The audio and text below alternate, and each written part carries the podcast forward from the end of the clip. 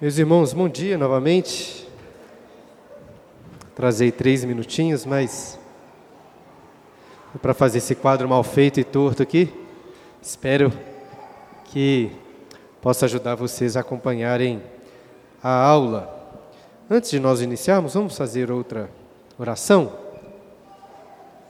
Deus Santo, nós te agradecemos por esse dia, pelo santo e deleitoso dia do Senhor. Que agora, quando vamos meditar na tua palavra, possamos ser por ela edificados, consolados e encorajados. Em nome de Jesus. Amém. É, na última aula, paramos no capítulo 17, versículo 1, quando fomos introduzidos ao profeta Elias, um dos personagens mais legais e mais impressionantes de todo o Antigo Testamento especialmente por ser um profeta que mais claramente preparou o caminho para o grande e verdadeiro profeta, a ponto de lermos lá nos evangelhos que alguns achavam que Jesus era um novo Elias. Eu comecei a aula anterior citando o que Tiago, na sua carta, escreveu sobre Elias, aproveitando a luz do Novo Testamento para contemplarmos e entendermos melhor aqui o livro dos reis, que é o que estamos estudando. E hoje, agora também iniciaremos com uma leitura do Novo Testamento, como a referência que Jesus fez sobre os acontecimentos que iremos ler hoje sobre Elias. Portanto, eu gostaria inicialmente de convidá-los a abrirem suas Bíblias lá em Lucas, capítulo 4, versículo 24. Para contextualizá-los, Jesus tinha ido até Nazaré, Nazaré foi a cidade na qual ele foi criado. Então todos o conheciam ali. E no sábado, Jesus foi à sinagoga, onde leu um texto do profeta Isaías anunciando que aquelas palavras estavam se cumprindo em sua própria vida.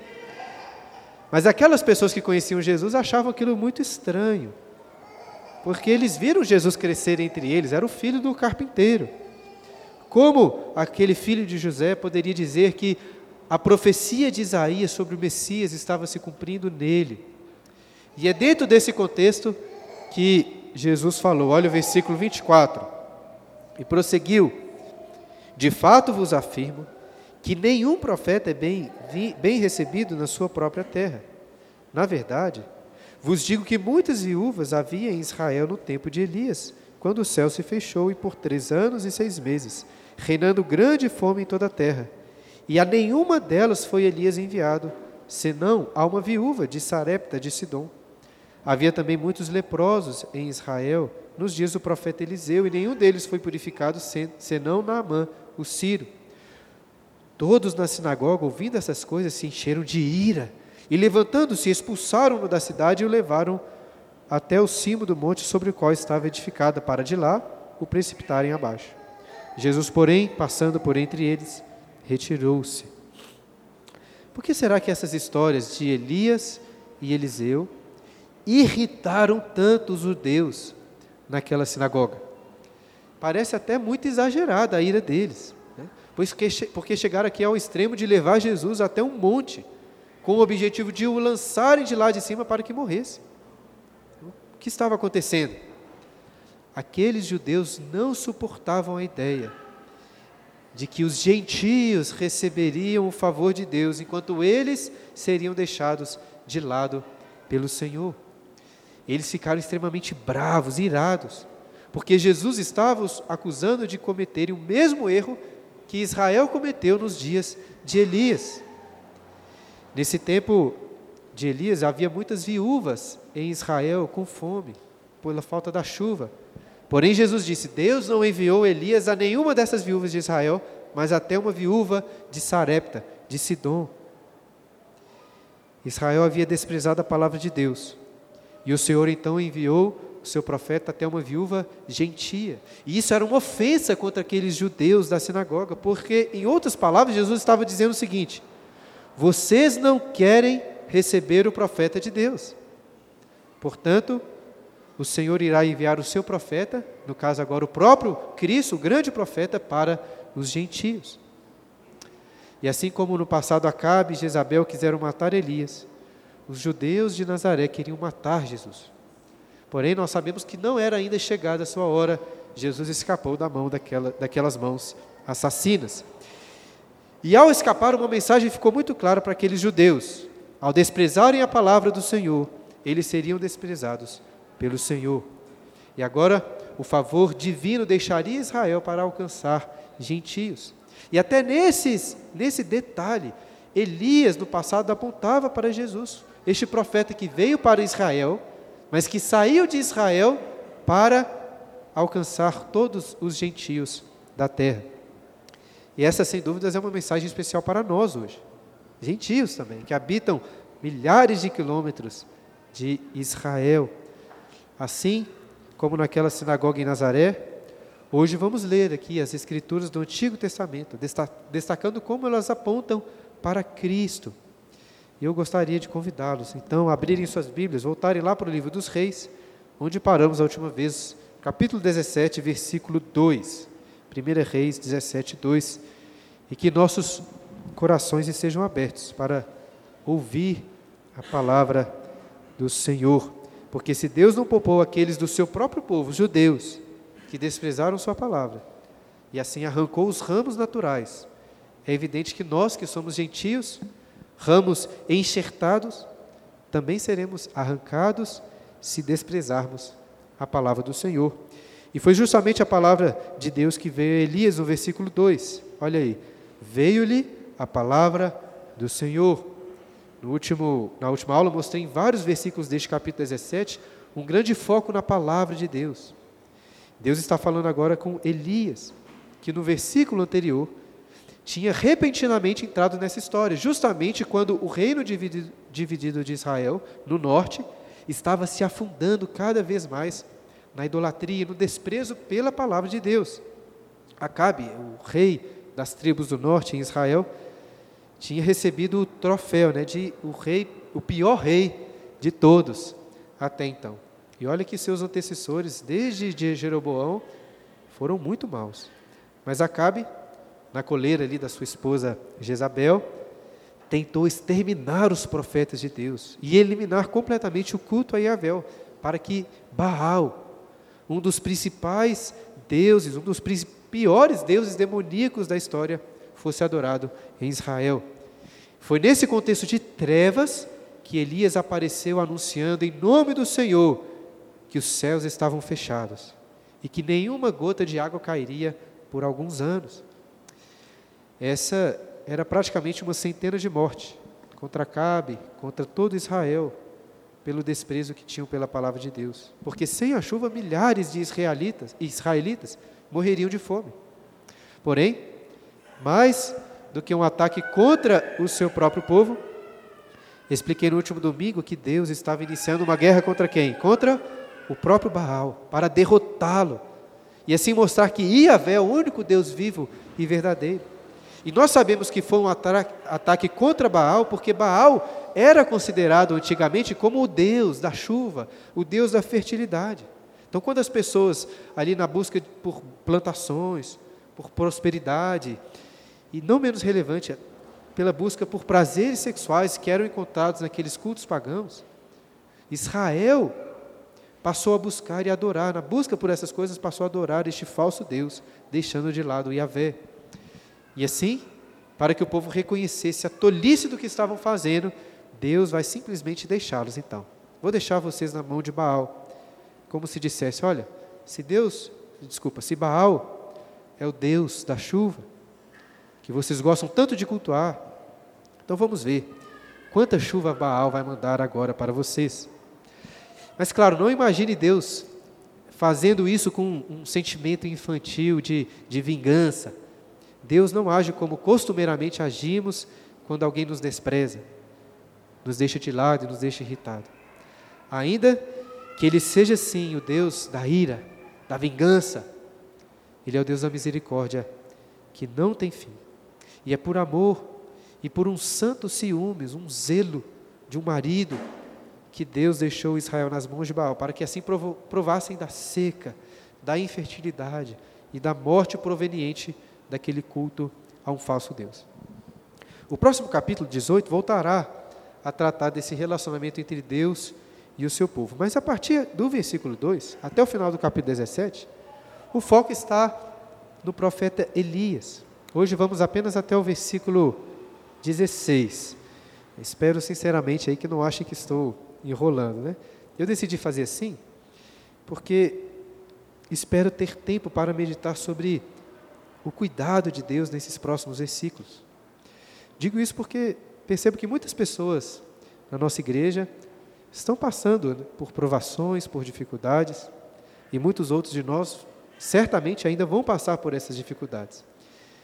E apesar de ser uma aula né, de escola dominical, entendi que seria muito bom, conveniente, lermos esse texto de forma devocional, nos colocando dentro da história de Elias, pois é uma história muito edificante. Então vamos ler o que a palavra a palavra que veio a Elias, versículo, continuando em versículo 2. Veio-lhe a palavra do Senhor dizendo, versículo 3: Retira-te daqui, vai para o lado oriental e esconde-te junto à torrente de Querite, fronteira ao Jordão.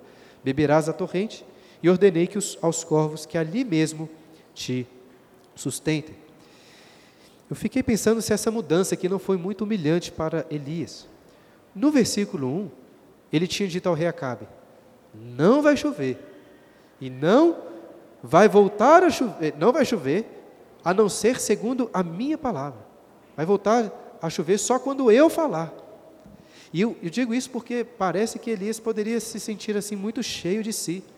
Imagine você indo até o presidente do país e dizendo o seguinte: olha, por causa da idolatria, por causa da maldade na nossa nação, eu lhe digo em nome do Senhor que não vai chover mais no Brasil, não vai chover mais no Brasil, segundo a minha palavra, até que você se arrependa.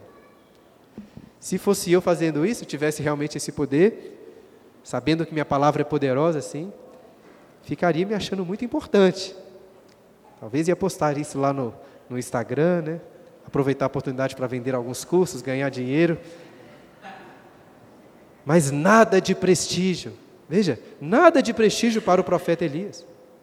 Aquele homem que poderia ser considerado o maior, o mais poderoso em Israel, iria agora se sujeitar a uma condição bem precária. Deus vira para ele e diz o seguinte: Você vai se retirar em solidão junto à corrente de Querite, perto do Jordão, e sua companhia ali será apenas de corvos que vão levar alimento para você. Elias ainda terá seus momentos de fama, de sucesso em Israel, mas antes ele vai passar por um período bem humilhante em vários sentidos. Eu destaco isso porque acredito que o exemplo de Elias serve como uma boa mensagem para a nossa sociedade, assim, que é tão movida por, por reconhecimento, por likes, por prestígio na sociedade. E de forma especial, claro, acredito que isso se aplica a pastores como eu. Ainda que seja natural que alguns pastores recebam destaque na igreja, até mesmo na sociedade, isso seja uma coisa boa. Não podemos ser movidos pelo prestígio, reconhecimento das pessoas.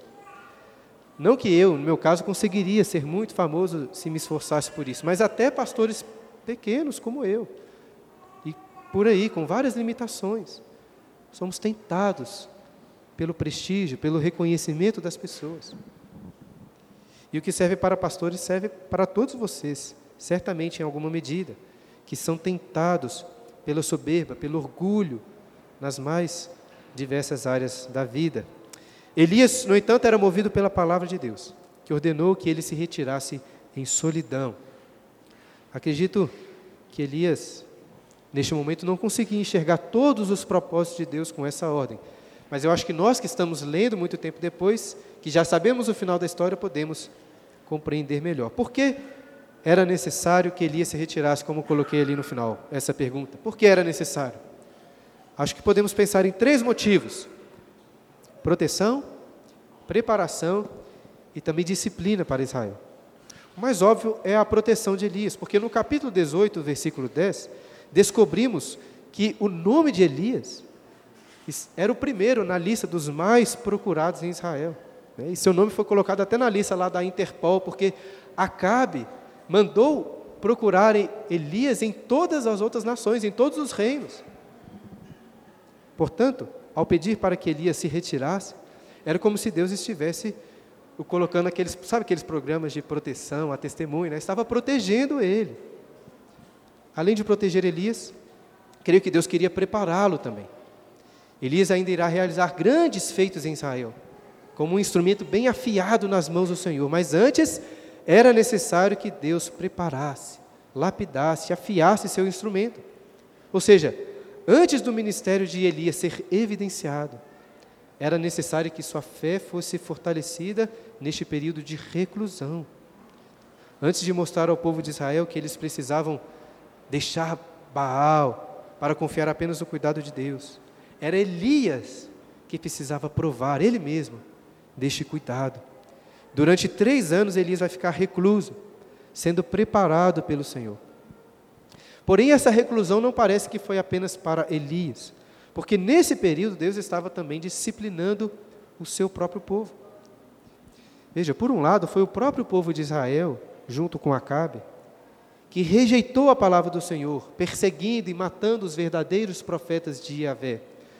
Por outro lado, o afastamento de Elias e dos demais profetas em Israel servia como um castigo de, de Deus sobre a nação. Elias estava perante a face de Deus, como ele disse para o rei Acabe, no versículo 1. Mas agora, a face de Deus irá se esconder de Israel. Pior do que deixar o povo faminto nestes três anos.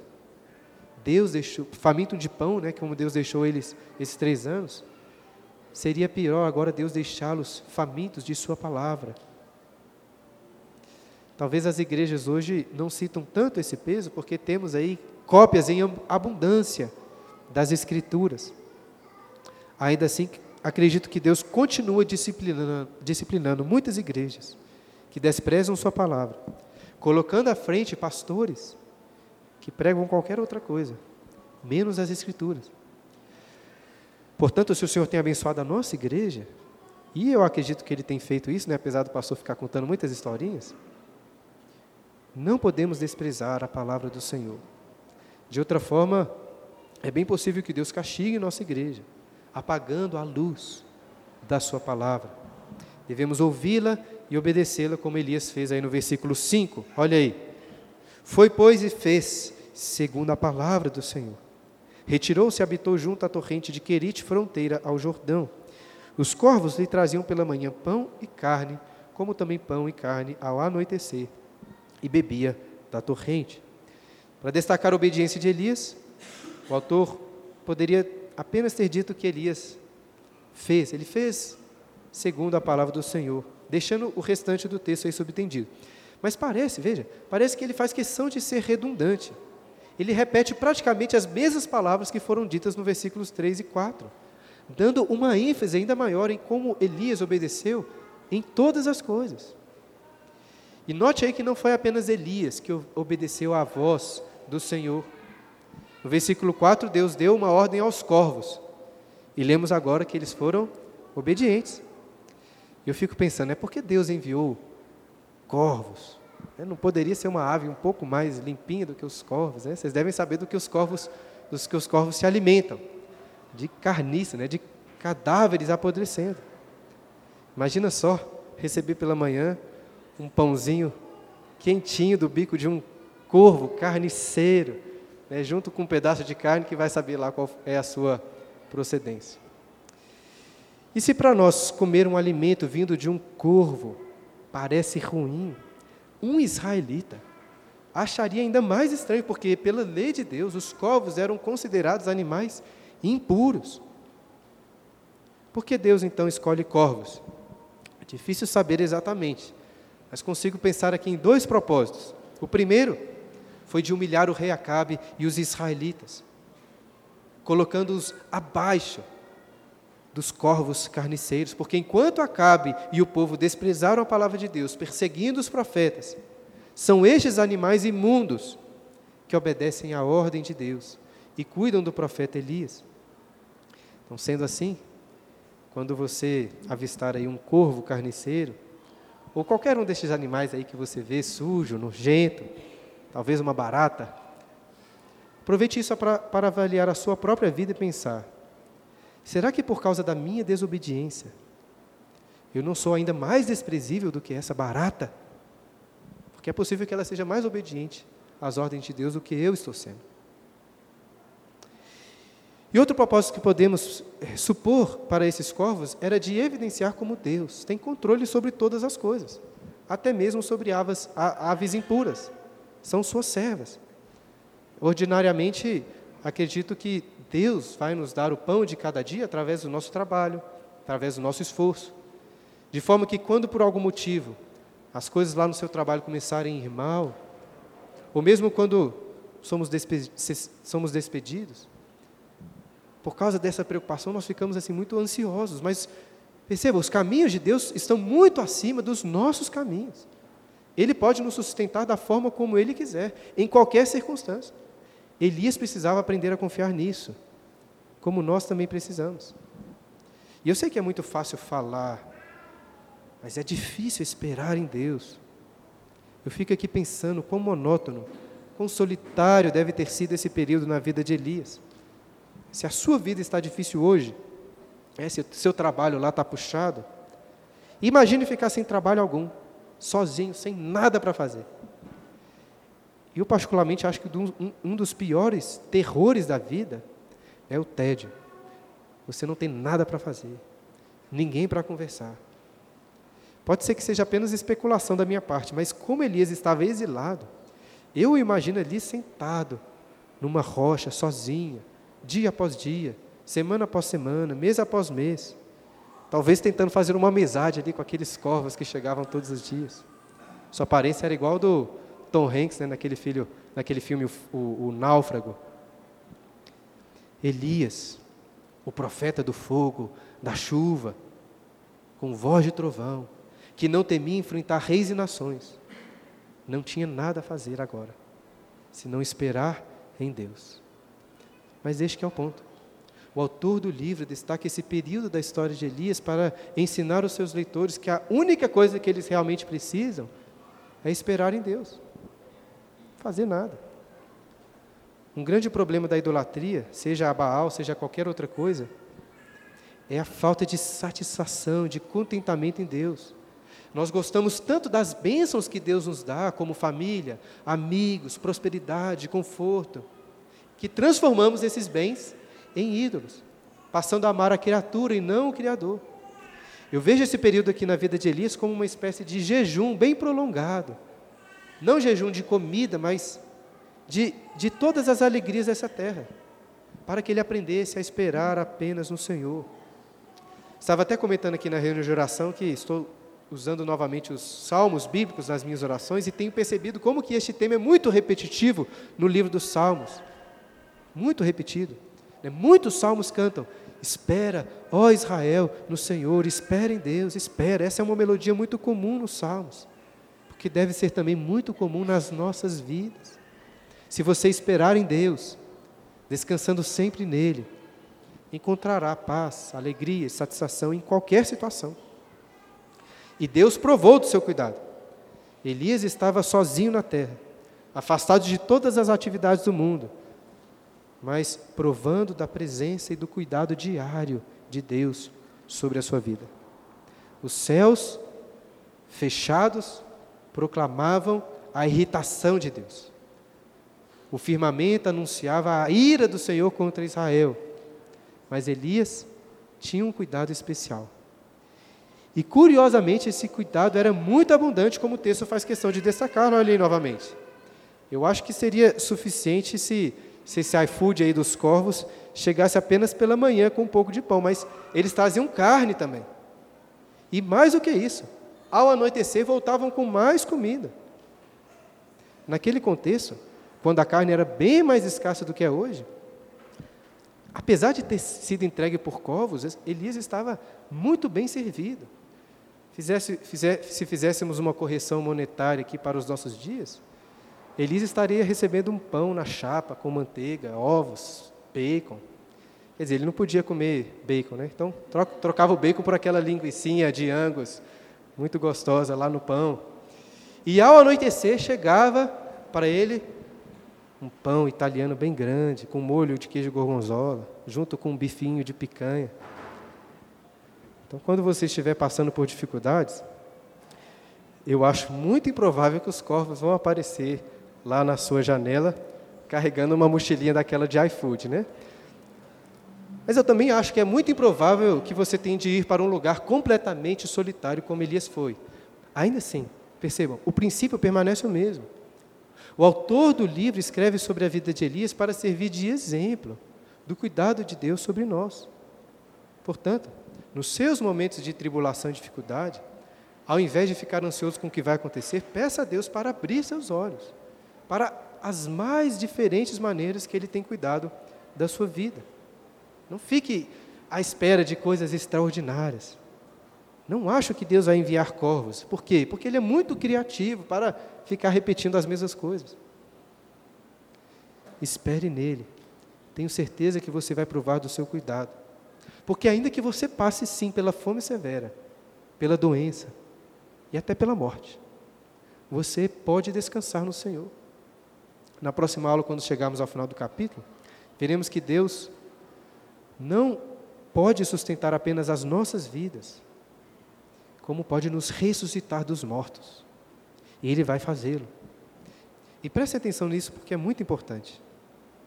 Eu não acho que podemos garantir que nunca vai acontecer de um crente no Senhor morrer de fome. É como se sempre Deus fosse, nas situações assim, enviar de forma extraordinária algum alimento. Ele faz isso. Eu estou dizendo que nós não podemos garantir isso. Naturalmente, nós nos identificamos com Elias aqui na história, com o cuidado que ele recebeu. Mas também poderíamos nos identificar com remanescentes fiéis lá em Israel, que nunca na vida viram um corvo carregando um mochilinho de iFood trazendo comida para ele. Nunca viram isso. É possível que muitos fiéis ali em Israel tenham morrido naquele período. Assim como muitos crentes já morreram de fome em períodos de seca e de guerra na história. Ainda assim, esse é o meu ponto. Mesmo assim, eles podiam provar do cuidado de Deus. Se não podemos garantir que crentes sempre vão ter comida nas suas casas, eu não acho que a gente pode garantir isso. Podemos garantir que nem a fome, nem mesmo a morte vão prevalecer sobre um fiel. Deus vai cuidar de você, de uma forma ou de outra. Você pode esperar nele. Elias provou desse cuidado. E ainda que não provemos exatamente do mesmo tipo de cuidado, o autor escreve sobre Elias para que seus leitores se identifiquem com ele. Lembra o que Tiago disse em sua carta? Elias era um homem semelhante a nós. E assim como acontece muitas vezes em nossas vidas, Deus decide arrancar, tirar uma bênção, para que possamos renovar nossa confiança nele. Parece que foi algo assim que aconteceu com Elias. Olha o versículo 7. Mas passados os dias, a torrente secou, porque não chovia sobre a terra. Apesar de que os corvos com mochilinha de afude não serem muito comuns naquele contexto, torrentes de água estavam por todos os lugares. Né? Não havia nada de especialmente extraordinário naquela torrente ali. Tanto que com a falta das chuvas, aos poucos aquela corrente de forte, aquela corrente mais forte de água foi mingando, minguando, até que se secou completamente. E agora tente novamente pensar no que Elias achou de tudo isso. Ele já tinha percebido que os corvos eram fiéis. Todos os dias ele volta, eles voltavam. Mas ele viu aquela corrente de água mingar, que ela estava secando e eventualmente ele ficaria sem água. Fico pensando, será que Elias orava, para Deus revelar o que iria fazer depois? Quais eram, quais eram seus planos em relação à água? Será que Elias ficou ansioso com o que iria acontecer? É possível que em algumas noites a ansiedade batesse mais forte em seu coração, principalmente quando aquela torrente estava praticamente seca e Deus não tinha falado nada. Acredito, porém, que Deus queria ensinar Elias a não andar ansioso de coisa alguma porque basta o dia seu próprio mal. Ele não precisava se preocupar com o pão nem com a água de amanhã. A água que ele tinha, ele, a, água que, a água do dia, ele já tinha, estava garantida. O que ele devia fazer é esperar e descansar em Deus para saber, confiando que no dia seguinte, Deus iria cuidar. Só depois ele precisava saber o que iria fazer, quando aquela torrente se secasse. E veja, se Deus estava enviando corvos, é evidente, é claro que não faltariam meios para Deus levar água até Elias. Né? O Senhor poderia, por, por exemplo, usar, sabe aqueles, aquelas aves com um papo bem grande, acho que é o pelicano, né? Podia usar um pelicano para levar água para Elias, podia fazer o que ele quisesse. Digo isso para ressaltar o seguinte, irmãos: se Deus cuidou de você até hoje, se você consegue olhar para trás e ver tantas provas da provisão divina, é porque ao olhar para o futuro você fica ansioso. Você está com medo de Deus perder seu poder? Está com medo de Deus esquecer de você? Ah, uma torrente de águas como essa pode se esvaziar completamente. Mas o amor e o poder de Deus nunca serão esvaziados. Elias podia esperar no Senhor. Assim que a torrente de Querite secou, a palavra de Deus, que permanece para sempre, veio a Elias. Versículo 8. Então lhe veio a palavra do Senhor dizendo: Dispõe-te e vai a Sarepta, que pertence a Sidom, e demora-te ali onde ordenei a uma mulher viúva que te dê comida. Deus já tinha provado para Elias que podia cuidar dele durante a seca em Israel. Mas agora Deus quer provar que podia cuidar de Elias até mesmo no território inimigo. Sarepta era uma cidade fora de Israel, em Sidom. Você se lembra quem era o rei de Sidom? Volte aí rapidamente ao capítulo 16, versículo 31. 16, 31. Olha o que é dito sobre Acabe. Como se fora coisa de só menos, andar ele nos pecados de Jeroboão, filho de Nebate, tomou por mulher a Jezabel, filha de Etbaal, quem? Rei dos Sidônios. E foi, serviu a Baal e o adorou. Ou seja, Sidom era terra de Baal, território de Baal. E naquele contexto era muito comum o entendimento de que os deuses eram regionais, que possuíam apenas uma autoridade local na terra onde eram adorados. Portanto, era até de se esperar que o Deus de Israel fosse vitorioso quando estivesse jogando em casa, em Israel. E não seria tão fora do imaginário popular que Iavé tivesse controle ali sobre a chuva em Israel. Entretanto, Deus envia Elias até a terra de Sidom para mostrar que Yahvé é vitorioso até no território inimigo. Na realidade, Deus está mostrando que todos os territórios, seja Israel, seja Sidom, seja qualquer lugar do mundo, são dele. Como cantou Davi no Salmo 24: Ao Senhor pertence a terra e tudo o que nela contém, o mundo e os que nele habitam. E prova disso é que as chuvas não cessaram apenas sobre Israel, mas cessaram também em Sidom. Isso vai ficar claro adiante. Baal não conseguia mandar chuva nem mesmo no seu próprio território. Todo o problema com Baal começou com aquele casamento, como lemos aqui, entre Acabe, rei de Israel, e a princesa de Sidom, que parecia na verdade mais uma bruxa, a Jezabel. Eles quiseram trazer a adoração a Baal, de, a Baal para Israel. Mas agora é justamente o contrário que vai acontecer. Eu disse que a ida de Elias até Sidom servia para provar que Deus é vitorioso até mesmo no território inimigo. Mas existe ainda um motivo mais glorioso para essa jornada do profeta. Deus não irá apenas derrotar Baal em Sidom, tirando daquela região a chuva. Deus irá cuidar de uma viúva de Sidom, uma gentia, fazendo com que essa deixe a adoração de Baal para adorar apenas ao Senhor. Enquanto Israel estava desprezando a palavra de Deus, é uma viúva gentia, na cidade de Sarepta, que vai provar do cuidado de Yahvé e proclamar que a palavra do Senhor é a verdade. E assim a gente pode se lembrar daquele texto que lemos no início do Evangelho de Lucas, quando Jesus disse na sinagoga em Nazaré, a sua própria cidade, que nenhum profeta é bem sucedido na sua própria terra. Elias foi rejeitado em Israel, mas será recebido em Sidom. Por um lado, isso serve de repreensão contra Israel, pela falta de fé. Lá em Deuteronômio capítulo 32, versículo 21, Deus tinha dito que quando Israel provocasse a ira, a ira com outros deuses, que Deus iria fazer? Ele iria provocar a ira de Israel com outras nações. E de fato, os judeus da sinagoga lá em Nazaré ficaram furiosos quando Jesus mostrou isso para eles. Mas por outro lado, a ida de Elias até Sidom serve como um sinal da graça de Deus. a graça que se estende para todos os povos, com gentios, crendo e obedecendo ao Senhor. E para perceber melhor esse tema da obediência à palavra de Deus, compare o finalzinho do versículo, o final do versículo 4 com o final do versículo 9.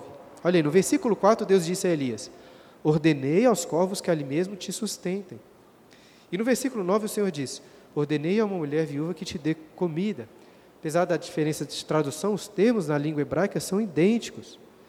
É, infelizmente, nossa tradução, talvez para não deixar o texto muito repetitivo, usou te sustentem no versículo 4 e depois no versículo 9 te dê comida, mas o verbo hebraico é exatamente o mesmo. Né? Assim como os corvos obedeceram à palavra de Deus, agora será uma viúva gentia que irá obedecer. E se os corvos são uma fonte muito improvável de sustento, o mesmo podemos dizer sobre uma viúva. Como bem colocou um comentarista que eu li, viúva e sustento na mesma frase soa como um oxímoro, né? É, se alguém não sabe, é um oxímoro, oxímoro. Estou na dúvida, acho que é oxímoro, né? Enfim, tenho lá minhas dúvidas, que acho que essa é uma palavra enfim, deixa isso para lá. Enfim, o oxímoro, oxímoro é uma figura de linguagem né, que relaciona na mesma expressão palavras contraditórias e que se excluem mutuamente. Né? O que ele estava querendo dizer, como você vai relacionar uma viúva com sustento? Em nossa sociedade é mais comum de viúvas receberem seguros de vida, previdência social, também de conseguirem trabalhar para ter o seu sustento. Naquele contexto, porém, naquela época, a viuvez geralmente significava o fim da linha, financeiramente falando, economicamente falando. Além de tudo, veremos que essa viúva tinha um filho pequeno. E sabemos que era pequeno porque depois tanto Elias como ela mesma vão o carregar no braço. Uma viúva e um órfão, em um período de seca prolongada. É impossível pintar um quadro de maior miséria do que este. Mas Deus possui um deleite enorme, imenso em usar instrumentos dos mais improváveis, como corvos e viúvas, para deixar claro que, na realidade, tudo depende de quem? Dele. Deus ordenou que essa viúva sustentasse Elias e ela vai obedecer. Olha o versículo 10. Então, ela se levantou e foi, ele se levantou e se foi a Sarepta. Chegando à porta da cidade, estava ali uma mulher viúva apanhando lenha. Ele a chamou e lhe disse: Traze-me, peço-te, uma vasilha de água para eu beber. Em tempos de seca, até mesmo a água já devia estar mais difícil de conseguir. Ainda assim, aquela viúva prontamente atende ao pedido de Elias. Mas se isso não fosse, como se isso não fosse suficiente, Elias continua, versículo 11. Indo ela a buscá-la, ele a chamou e lhe disse: Traze-me também um bocado de pão na tua mão. Elias não estava pedindo muita coisa aqui apenas um pedaço, um pequeno pedaço, um bocado de pão. Se Elias tivesse pedido um, pão inteiro, né, um sanduíche, um hambúrguer, a viúva podia dizer assim, olha, eu não tenho, não tenho para te dar. Mas Elias pede apenas um, pedacinho, um, um pedacinho. O que eu acho torna a situação ainda mais difícil para aquela viúva, porque apesar de viúva, ela, é, ela tinha apenas um pouquinho de farinha. Um estranho pedir água a uma viúva já seria difícil. Mas Elias estava pedindo para comer tudo, tudo que aquela mulher tinha sobrado. Como ela mesma diz a seguir, olha o versículo 12. Porém ela respondeu: Tão certo como vive o Senhor teu Deus, nada tenho cozido. Há somente um punhado de farinha numa panela e um pouco de azeite numa botija. E vês aqui, apanhei dos cavacos e vou preparar este resto de comida para mim e para o meu filho. Comê-lo-emos e morreremos. Difícil pensar em uma hora pior para receber um hóspede estrangeiro na sua casa pedindo ajuda. Aquela mulher tinha catado dois cavacos, né, ou pedaços de madeira, para assar um pequeno pão e morrer. Ou seja, o dilema dessa mulher não era se ela tinha algo sobrando para dar ao estrangeiro, mas se ela estava disposta a dividir com ele não só a última refeição dela, como a última refeição do seu filhinho. Se Elias tivesse chegado uma semana depois, encontraria apenas cadáveres naquela casa. Ainda assim, apesar dessa aparente relutância inicial da mulher em dividir sua última refeição, Tem uma coisa que ela diz aí muito impressionante. As primeiras palavras dessa viúva na história são exatamente as mesmas primeiras palavras do profeta Elias que encontramos lá no versículo 1. Apesar dela estar à beira da morte, ela diz: Tão certo como vive o Senhor Yahvé. Na última aula eu expliquei que uma mensagem central deste capítulo é: Yahvé vive, Baal não. E parece que de alguma forma o nome de Yahvé tinha chegado até Sidom, provavelmente através de alguns rumores, e que, de que o Deus de Israel é quem tinha acabado com as chuvas. Eu não sei o quanto essa viúva já confiava no Senhor, até porque ela disse: Tão certo como vive o Senhor, teu Deus. Mas até o final deste capítulo, essa gentia provará claramente que Baal está morto e Yahvé é o único Deus vivo e verdadeiro. A primeira manifestação do cuidado do Senhor está no versículo seguinte, olha o versículo 13. Elias lhe disse: Não temas, vai e faz o que disseste, mas primeiro faze dele para mim um bolo pequeno e traze-mo aqui fora. Depois farás para ti mesma e para teu filho. Pode até parecer cruel, Elias, pedir primeiro fizesse, aquela viúva fizesse para ele um bolo. Mas note que ele começa seu pedido usando um dos prefácios mais preciosos, mais comuns da parte de Deus. Ele consola aquela mulher dizendo: Não temas, não temas. As regras de hospitalidade deveriam ser mantidas. Ele ser servido primeiro, mesmo nessa situação. Por quê? Porque eles podiam confiar na palavra de Deus, não precisavam temer. Como lemos aí no versículo 14: Porque assim diz o Senhor, Deus de Israel: A farinha da tua panela não se acabará, e o azeite da tua botija não faltará, até o dia em que o Senhor fizer chover sobre a terra. E essa promessa aqui é muito impressionante, realmente. Elias estava dando àquela pobre família a, a, esperança de sobreviver o período da seca inteiro, uma esperança que eles já tinham perdido há muito tempo. Mas como saber que aquele profeta não era um falso profeta. Não é só hoje, né? Em todos os tempos, por todos os lados, existiram pessoas cruéis que se aproveitavam ou que se aproveitam de vulneráveis, né? Fazendo esquema de pirâmide, fazendo promessas mentirosas. Será que aquela viúva poderia entregar tudo o que tinha, na esperança do, da farinha e do azeite não acabarem? De alguma maneira, talvez através das histórias, aquela viúva olhou para Elias e viu um profeta verdadeiro de Deus em Israel. A questão era: será que ela iria confiar na palavra do Deus de Israel, mesmo quando o próprio povo de Israel já tinha abandonado essa palavra? Sim, o versículo 15 continua dizendo: Foi a ela e fez segundo a palavra. Foi ela e fez segundo a palavra de Elias. Na próxima aula, quando chegarmos ao final do capítulo, veremos que neste momento aqui agora, anterior, a fé dessa viúva não parece já estar totalmente depositada em Deus. Ainda assim, apesar de algumas fraquezas, percebemos aqui um dos retratos mais claros de fé. Ela confiou na palavra de Deus. Ela rapou a panela de farinha, esvaziou aquela botija de azeite, e conseguiu assar apenas um bolinho pequeno para Elias. E após servi-lo, voltou e chegou o momento da verdade. Voltou para a cozinha, lembrando do fundo vazio da panela, da botija de azeite cuja última gota tinha derramada, sido derramada naquela massa do bolo que ela fez para Elias. Mas ao olhar novamente para a panela, ainda tinha um pouquinho de farinha lá. Ao virar a botija de azeite, caiu um fio suficiente para o pão. E assim aconteceu por muitos dias, como o texto termina dizendo. Foi ela, versículo 15, e fez segundo a palavra de Elias. Assim comeram ele, ela e sua casa muitos dias. Da panela a farinha não se acabou, e da botija o azeite não faltou, segundo a palavra do Senhor, por intermédio de Elias. Pelo que eu entendo desses versículos, Deus não encheu a dispensa daquela viúva. Ele dava o pão de cada dia. A cada dia, essa mulher ia até a cozinha, rapava a panela de farinha, usava até a última gota de azeite para assar pães, para si, para o seu hóspede. Todos os dias, e foi assim por muitos dias. Como ressaltei antes, se Elias tivesse chegado uma semana depois, encontraria apenas cadáveres naquela casa. Mas agora estavam sendo cuidados por Deus. Por um lado, a gente pode considerar que o cardápio de Elias ficou consideravelmente inferior. Né? Agora era apenas um bolinho de farinha, todos os dias, sem nenhuma carne. Porém, melhor do que churrasco todos os dias, sozinho, era comer um pãozinho com boa companhia. Deus estava cuidando dele também.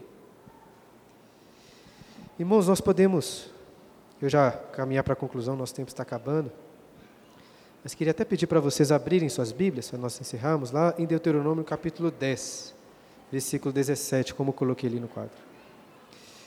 Eu queria abrir nesse texto porque nós podemos e de fato gostamos muito de estudar os atributos de Deus. Ah, na igreja as pessoas gostam de estudar sobre o poder do Senhor.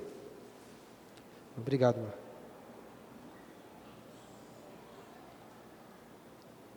Mas existe um sério risco dessas discussões e, às vezes, estudos sobre os atributos de Deus se tornarem muito abstratos, muito teóricos. Né? Bons livros de, sobre os atributos de Deus são escritos, mas existe esse risco. Perceba, porém, que a Bíblia não é um livro de teologia sistemática. A Bíblia, em sua maior parte, é um livro repleto de histórias, como essa. Porque são histórias assim que nos apresentam os atributos de Deus de forma viva, prática, cheia de cores. E um dos melhores textos que descreve o poder de Deus é este de Deuteronômio 10, 17, que diz assim: Pois o Senhor, vosso Deus, é o Deus dos deuses, Senhor dos senhores, o Deus grande, poderoso e temível. Agora, o que isso significa na prática? Como o texto bíblico continua falando da soberania e do poder de Deus? Olha aí. Pois o Senhor, vosso Deus, é o Deus dos deuses e Senhor dos senhores, o Deus grande, poderoso e temível, que não faz acepção de pessoas, nem aceita suborno, que faz justiça ao órfão e à viúva, e ama o estrangeiro, dando-lhe pão e vestes.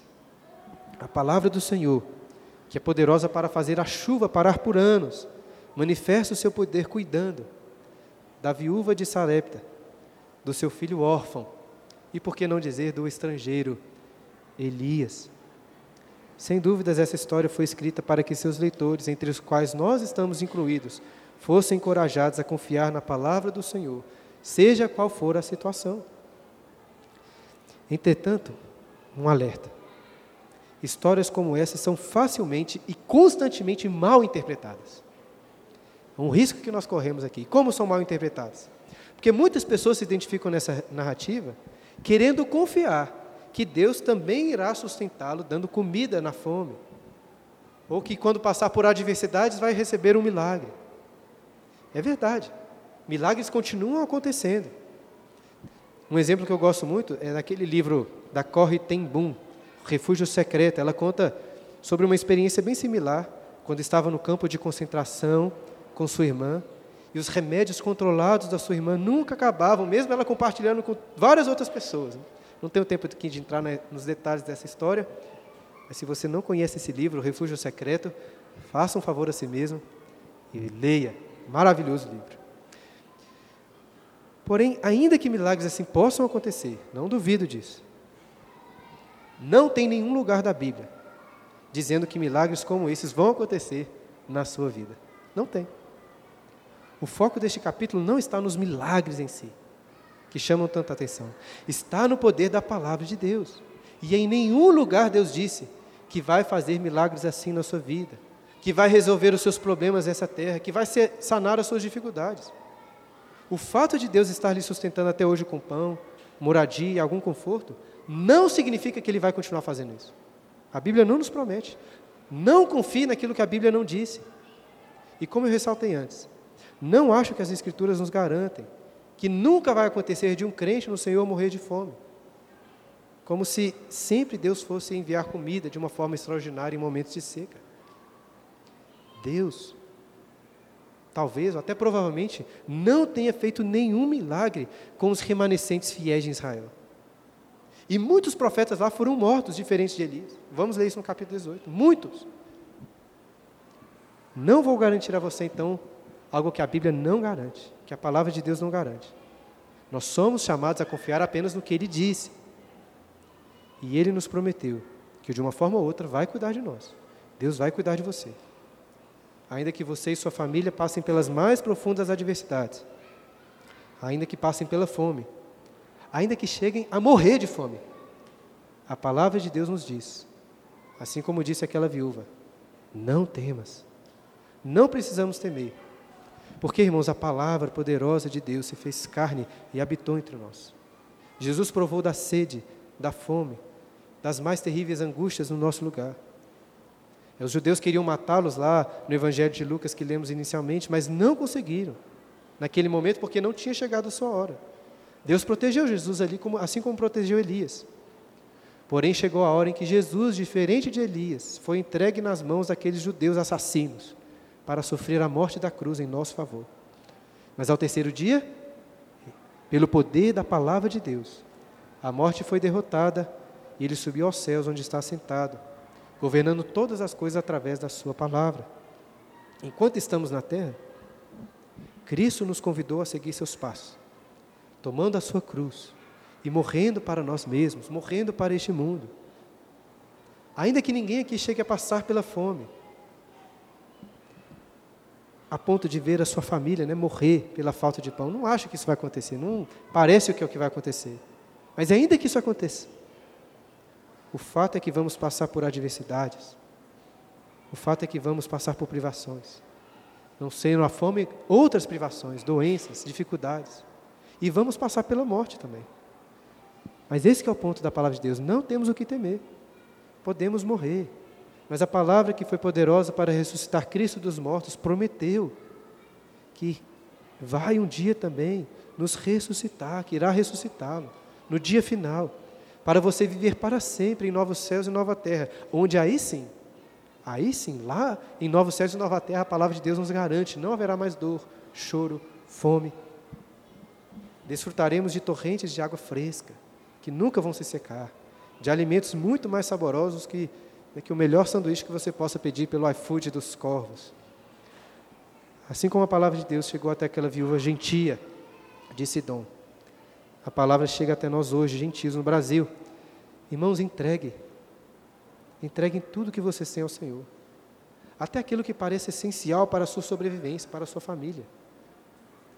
Não garanto que as dificuldades vão sumir.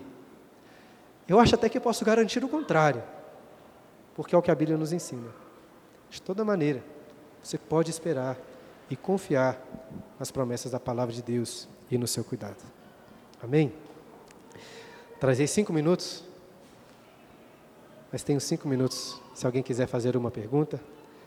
Foi uma aula mais devocional assim, né? Mas se alguém quiser também fazer uma pergunta, algum é, tirar alguma dúvida, fique à vontade. Uma pergunta, Fernanda? Pergunta tem que terminar com. Se está na dúvida, é melhor. É, você diz que, em outras palavras, não, não, é uma regra que Deus vai ser providente, em outras palavras, né? Vai gerar que vai atender às necessidades das pessoas, né? E, mas, é, além da soberania, a providência também seria um atributo de Deus, não? Eu não disse. Não, eu tô, pelo menos assim, eu acho que eu não disse. Entendi. Eu Posso estar enganado, mas eu acho que eu não disse que é, Deus não vai ser providente. Deus vai prover todas as necessidades que nós temos. Mas ele pode não ele... ser providente num dado momento, no caso aí? O que eu quero, eu acho que essa essa construção não, não é muito boa. Eu não quero dizer exatamente isso, porque não é isso que eu penso. Não é que ele não vai ser providente. Ele vai prover da, de alguma forma ou de outra, foi isso que eu disse. Pode ser que você passe pela fome, pela doença e por vários outros problemas e Deus não cure, não dê comida? Pode ser. Mas Ele vai prover, esse é meu ponto. Porque mesmo que você morra, Ele vai prover a vida. Entendeu? Deus não promete, nunca prometeu que as pessoas não vão ficar doentes. Às vezes Ele vai lá e cura as pessoas da doença. Deus também nunca prometeu que as pessoas vão morrer de fome, mas se elas morrerem de fome, Ele vai ressuscitá-las. Aqueles que confiarem nele. Então, esse é o ponto que eu queria destacar. A gente não pode confiar naquilo que a palavra de Deus não diz. Eu, eu reforço isso porque é muito comum estudarmos histórias como essa nas igrejas, as pessoas ficarem esperando milagres acontecerem. Ah, eu estou passando dificuldade aqui, mas eu confio que amanhã Deus vai prover. Pensando no quê? Pensando na comida, pensando na cura, pensando em várias coisas. Mas a palavra de Deus não garante isso. Pode ser que você seja privado passando dificuldades hoje, e pode ser que amanhã Deus, ao invés de sanar as suas dificuldades, coloque outras. Pode ser, pode ser. Mas mesmo assim, mesmo a gente chegando no fundo do poço, das dificuldades e das adversidades. Nós não temos o que temer, porque nós somos chamados por Cristo para morrer por este mundo. Nossa esperança não está aqui. O pior inimigo que podemos sofrer é a morte, e ela foi vencida, e nós podemos então confiar que Ele vai prover todas as coisas que nós precisamos em Cristo Jesus. Este é o meu ponto. Eu acho que vocês conseguem perceber a importância prática disso, né? Assim, muito. Eu sei que existem exageros aí em algumas igrejas, mas às vezes até em igrejas reformadas como a nossa pode existir um, um equívoco prático sobre como lidar com as promessas de Deus. Por isso que eu fiz questão de ressaltar que até a fome, eu acho que ele não promete em nenhum lugar. Depois, se, você achar na Bíblia, eu mudo, de ideia. Que se ele tiver prometido, eu confio.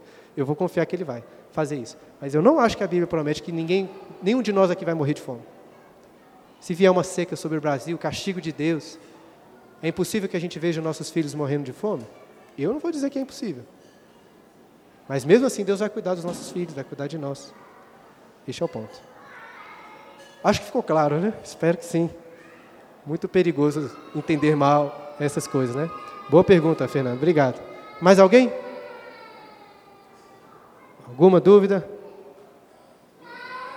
O seu Joaquim, calma aí que vai chegar um microfone aí, por favor.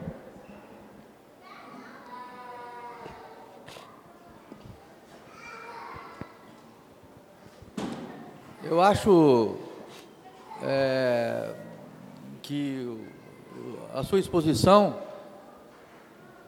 é, passa uma ideia parecida com a minha relativa a algumas coisas da Bíblia, é, falas de Jesus e e dos apóstolos e tal, falando a uma pessoa, falando a um grupo de pessoas, fazendo algumas afirmativas, e o escritor narrou aquilo ali, narrou aquele fato ali. São esses casos do Velho Testamento que são narrativas de fatos, de acontecimentos que ocorreram com aquelas pessoas, com as quais Deus falou diretamente e cumpriu o que falou, e que crentes e até pregadores de hoje em dia tomam isso como para si. Jesus falou com os seus discípulos, com os doze. Houve casos que ele chamou alguns discípulos à parte, não falou com, com todos os discípulos, falou com alguns. E fez afirmativas bem com eles ali. Pessoas de hoje em dia, até pregadores, tomam para si, falam, Deus falou isso comigo. Deus não falou com você, não falou comigo. Deus, através de Jesus, ou o próprio os apóstolos, falou com aquela pessoa lá. E o escritor narrou aquilo. Deus não falou aquilo comigo. E não tem obrigação de que aconteça comigo o que aconteceu lá, porque ele não falou comigo aqui. Ele falou com os discípulos lá. Então nós pegamos aquela narrativa e tiramos ali lições, como estamos tirando aqui da relação de Deus com Elias, com o povo já naquela época. É isso mesmo. Joaquim. É um, é um desafio a gente interpretar essas histórias, porque, por um lado, é evidente o que o senhor está falando, né? Por exemplo, a palavra de Deus disse para aquela mulher lá, aquela viúva: não vai faltar farinha, não vai faltar azeite. Ela podia confiar. Nós não podemos confiar nisso, porque Deus não, se Deus dissesse isso para nós, aí sim a gente poderia confiar. Mas, por outro lado, aí que está o desafio, né?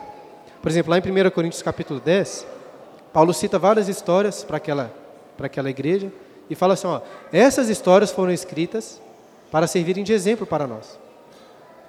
Próprio, os próprios evangelhos foram escritos com esse objetivo de edificar a igreja. Eu digo isso porque, em certa medida, nós temos que sim entrar dentro da narrativa, igual nós fizemos aqui, nos colocando no lugar daquelas pessoas para perceber como que os princípios da palavra de Deus se aplicam a nós hoje também. Mas o que o senhor falou é muito importante. Não é porque Deus fez uma coisa com uma pessoa que vai fazer. Né? Deus, Jesus curou muitos doentes, milhares de doentes, e não curou vários outros. Igual fiz questão de ressaltar aqui. Deus cuidou de Elias. Mas e os outros profetas que foram mortos por Jezabel? Foram mortos. Então, é, uma coisa não, não, não nos é garantida. Agora, essa história de Elias foi escrita para que nos identificássemos com ela. Bom comentário, irmãos, vamos encerrar com uma oração. Depois eu tenho alguns avisos.